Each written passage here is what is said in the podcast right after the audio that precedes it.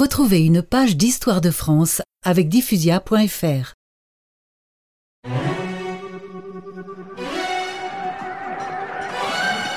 Les échelles sur les remparts À l'assaut L'armée du roi d'Angleterre assiège Chalut dans le Limousin, qui s'apprête à tomber. Richard Cœur de Lion, à cheval, commande fièrement la manœuvre d'attaque.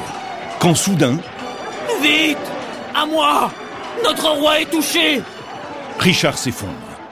Un carreau d'arbalète vient de le frapper en plein cœur. Nous sommes le 6 avril 1199. Richard Cœur de Lion est mort.